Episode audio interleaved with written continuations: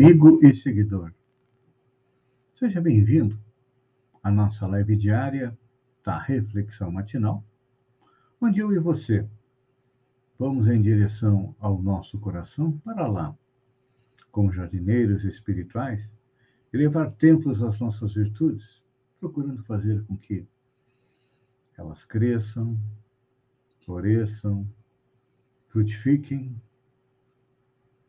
e este fruto tem um sabor de felicidade. É isso que nós queremos. Mas, como ainda somos espíritos em evolução, nós também temos, temos que cavar masmorras aos nossos vícios, porque são eles, junto com os defeitos, a causa da nossa dor, do nosso sofrimento e da infelicidade. E como todos nós queremos ser felizes, então temos que pegar a enxada da vontade e fazer todo esse trabalho. É um trabalho árduo, lento, mas que, com certeza, vai nos trazer bons frutos no futuro. E para que tudo isso aconteça, cheguemos à tão sonhada felicidade, precisamos compreender e colocar em prática as leis morais que regem o universo, criadas por Deus e colocadas dentro da nossa consciência. Nós sabemos o certo e o que é errado. Quando fazemos o que é certo, seguimos em frente. Quando fazemos o que é errado, temos que corrigir isso. Por isso que muitas vezes as causas da nossa dor e do nosso sofrimento não estão na encarnação atual estão nas encarnações anteriores. Por isso que muita gente não compreende o porquê que foi contaminado pelo coronavírus, outros não compreendem por que perderam um familiar. Estamos aí corrigindo nossos erros do passado e o coronavírus vem para ajudar a acelerar a nossa evolução. E à medida que nós vamos compreendendo as leis morais, nós vamos nos transformando no homem de bem. Cada dia temos comentado uma das características do homem de bem, e ontem falamos a respeito daqueles que a ordem social o coloca numa posição de mando, de poder, de controle, e o verdadeiro homem de bem trata os outros, os subalternos, com benevolência e também com bondade. Porque compreende que todos nós somos filhos de Deus. Ainda não nos tratamos por irmãos, mas um dia isto vai acontecer. Quando a gente fala em tratar por irmãos, significa que compreender que todos nós somos semelhantes. E, a respeito disso, dos superiores e dos inferiores, o superior que se compenetra das palavras, dos ensinamentos do Mestre Jesus, não despreza ninguém, não é? Não importa se alguns que estão sob o seu comando sejam mais evoluídos, outros menos. E também compreende que as distinções sociais, as classes sociais, como nós temos hoje, não prevalecem à vista de Deus. É. Nos ensina a doutrina espírita que hoje aqueles que obedecem talvez já tenham dado ordens, ou as darão mais tarde. E que ele também será tratado conforme os haja tratado, quando sobre eles exerce a autoridade. É, a gente diz: queres conhecer alguém? Dá poder para essa pessoa. Dá dinheiro. O que, que acontece? Em função da nossa baixa evolução, a grande maioria de nós, quando ascende socialmente, quando melhora seus ganhos, melhora de vida, acaba esquecendo de onde veio as dificuldades que passou e acaba esquecendo também aqueles que o ajudaram a chegar até ali. Nós sempre achamos que Tudo que nós conseguimos é a nossas custas. É importante a gente lembrar que tudo aquilo que nós recebemos é um empréstimo. De quem? De Deus.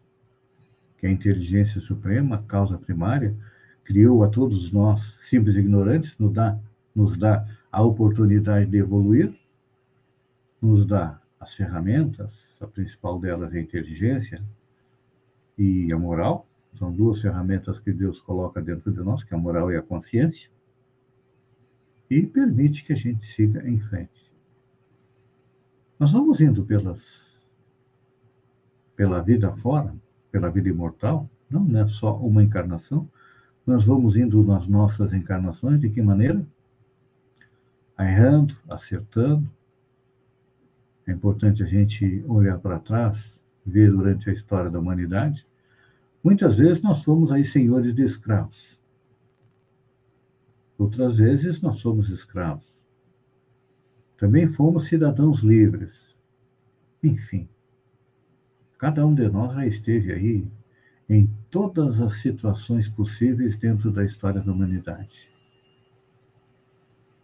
Fomos maus, hoje eu digo que somos espíritos mais ou menos bonzinhos, porque muito poucos são espíritos bons, e normalmente o espírito bom não diz que ele é bom, ele passa pela história da humanidade, vive a sua vida auxiliando a todos com discrição.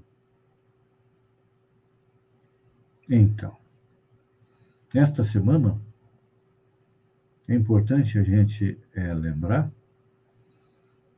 também que nós temos aqueles que obedecem. Hoje nós estamos falando basicamente para quem manda. Mas é importante a gente lembrar que amanhã nós vamos comentar a respeito de como deve se comportar o homem de bem quando está numa posição subordinada. Claro que é uma posição mais fácil, porque a prova mais difícil, de acordo com os ensinamentos do Mestre Jesus, é a prova da riqueza, que faz vir à tona a nossa parte orgulhosa, a nossa cupidez, o nosso apego às coisas materiais. Amigo e seguidor, se você está, você está numa posição superior, economicamente ou em termos de trabalho, a outras pessoas, lembre-se, tudo é passageiro. Como diz aquele ditado, com exceção do cobrador e do motorista, mas todos nós somos passageiros da vida e vamos trocando de banco à medida que vamos subindo e descendo no ônibus da eternidade. Pense nisso, enquanto agradeço a você por ter estado comigo durante estes minutos. Fiquem com Deus, uma boa terça-feira e até amanhã, antes do alvorecer, porque até o dia 20 o sol vai chegar mais tarde e depois ele começa a chegar mais cedo com mais uma reflexão matinal. Um beijo no coração e até lá, então.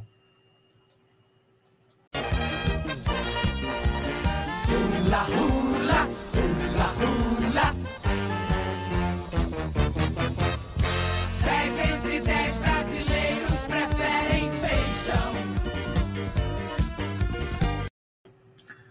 Olá, amigo e seguidor.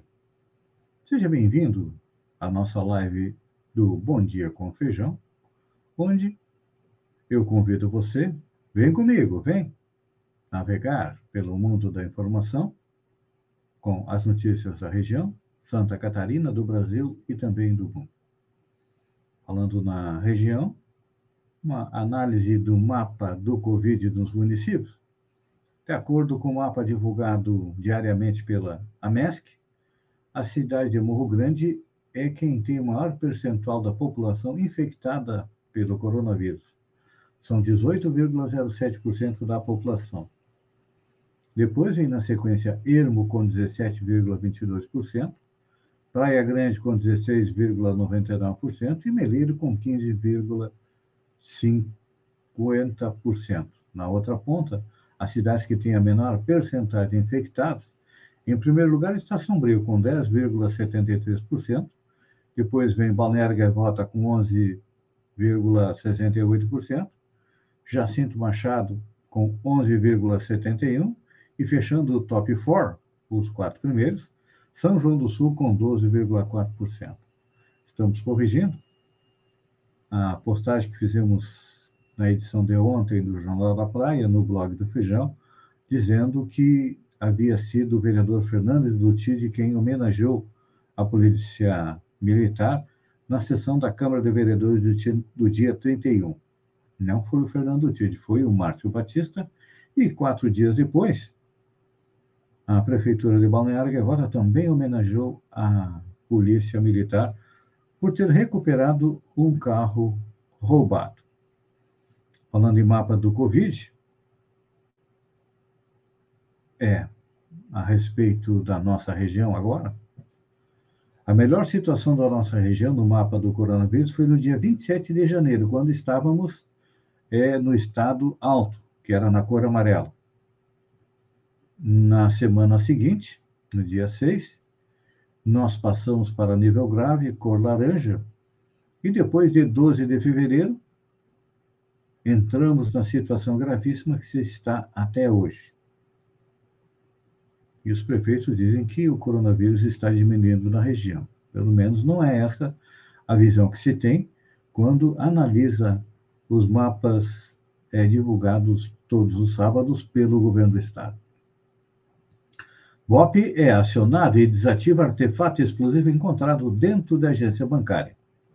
Batalhão de Operações Especiais, o BOP, foi chamado nesta segunda-feira em uma agência bancária é, no centro de Bom Retiro, na Serra Catarinense, para retirar o artefato encontrado no local. Segundo a Polícia Militar, três criminosos invadiram a agência por volta das 13h20 da madrugada, tentaram roubar o terminal eletrônico utilizando explosivo, no entanto, eles fugiram sem detonar os artefatos. O carro usado na fuga foi encontrado às margens da BR-282 na região. Testemunha diz que os suspeitos estavam é, armados. Juliette morando na casa de Anitta é marketing, avalia colunista Leandro Carneiro. No Splash Show, o colunista Leandro Carneiro fala que a amizade de Juliette e Anitta e via a estratégia de marketing da cantora ao deixar a ex-BBB morando na casa dela no Rio de Janeiro. A vida de Anitta é de tudo que ela faz tem uma sementinha de marketing, diz o Leandro Carneiro. Vamos julgá-lo? Não, disse ele, que ainda brincou. Se quiser me convidar para morar na casa dela, eu, para fazer marketing, aceito o convite. Eu não. Eu prefiro ficar morando com a minha esposa aqui em Balneário Gaivota, Gladys, e também na minha bela e linda gaivota. Anitta, que me desculpe. Ordem para dispensar dispersar protestos pacíficos contra Bolsonaro partiu do Comando-Geral da PM, diz documento oficial. A ordem para dispersar manifestantes que participavam de um protesto pacífico contra o presidente Jair Bolsonaro, ocorrido no dia 29 de maio, foi dada pelo Comando-Geral da PM, de acordo com documento de comunicação interna publicado no site do governo do Estado. A repressão violenta ao ato deixou vários feridos a bala de borracha incluindo dois homens que não estavam na manifestação e perderam a visão em um dos olhos. Segundo o relatório destinado ao subcomandante do batalhão de choque, o major Valdemio Correia Godin Silva, a tropa recebeu aval para realizar a dispersão via CDC, usando os meios dispostos. Essa sigla significa Controle de Distúrbio Civil, categoria que abrange desde protestos até rebelião em presídio. O documento foi assinado pelo segundo tenente Tiago Carvalho da Silva, que estava na função de comandante de prontidão. Significa que ele foi escalado para trabalhar no plantão do dia e estava no batalhão de choque da PM acompanhando a atuação dos policiais durante a manifestação. Gente, nós estamos indo lentamente para o estado de sítio. Nós estamos migrando lentamente para um golpe de Estado. As provas estão aí. Esta repressão violenta a uma manifestação pacífica, a não punição do general Eduardo Pazuello, que desrespeitou o Código do Exército participando de uma manifestação política, e agora foi colocado um sigilo de 100 anos sobre o processo envolvendo o general Pazuello dentro do Exército, é que, infelizmente, o nosso Exército vai participar de um golpe de Estado contra a democracia. Espero que não aconteça, mas tudo indica que isso está a caminho. Trocando de assunto, olhando agora para o céu, já que aqui na Terra a coisa está difícil, como diz aquela música do Chico Barco, o que eu quero é lhe dizer que a coisa aqui está preta. Tá? Com a existência de OVNIs, passou a ser levado a sério pelos Estados Unidos. É. Nos últimos meses, um assunto até pouco tempo atrás descartado como teoria de conspiração ou piada vem sendo debatido com seriedade em Washington. Objetos voadores não identificados, os OVNIs. Em meio a recentes declarações de militares, agentes da inteligência e políticos democratas e republicanos sobre o que se chama de fenômenos aéreos não identificados, UAP, sigla em inglês, vem crescendo a expectativa pela divulgação nas próximas semanas de um relatório detalhando o que o governo americano sabe a respeito desse fenômeno. Na quinta-feira, dia 3, o jornal The New York Times e outros veículos da imprensa americana anteciparam que, segundo fontes anônimas do Serviço de Inteligência, uma versão confidencial do relatório indica que não foram encontradas evidências de atividade alienígena, mas também não exclui essa possibilidade de maneira definitiva. Ou seja, a verdade está começando a ser apresentada para nós de forma leve e suave para não causar impacto à existência, à evidência de vida fora da Terra. Então, hoje, nesta semana, vamos divulgar um relatório dizendo que é inconclusivo. Daqui a pouco vem a prova. Aliás, as provas já estão aí, né? Nos vídeos, nas fotos que foram é, divulgadas. Tribunal de Contas da União desmente Bolsonaro e nega ter feito relatório que questiona o número de mortes da Covid. O Tribunal de Contas da União emitiu uma nota nesta segunda-feira para negar que tenha emitido algum relatório questionando o número de mortes da Covid em 2020. No comunicado, o TCU rebate as declarações dadas pelo presidente Jair Bolsonaro na manhã desta segunda-feira.